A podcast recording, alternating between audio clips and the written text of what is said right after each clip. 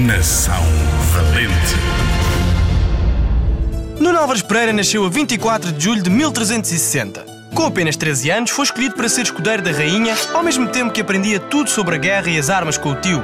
Pouco tempo depois, foi armado cavaleiro e entre os 23 e os 25 anos liderou o exército português a várias vitórias, sendo a mais conhecida a Batalha de Aljubarrota. Aos 55 anos, ainda participou na conquista de Ceuta, onde mostrou novamente o seu grande valor. Nunca perdeu uma batalha que fosse liderada por si e por ter dedicado os seus últimos dias à igreja e a ajudar os mais pobres, o povo chamou-o de Santo Contestável.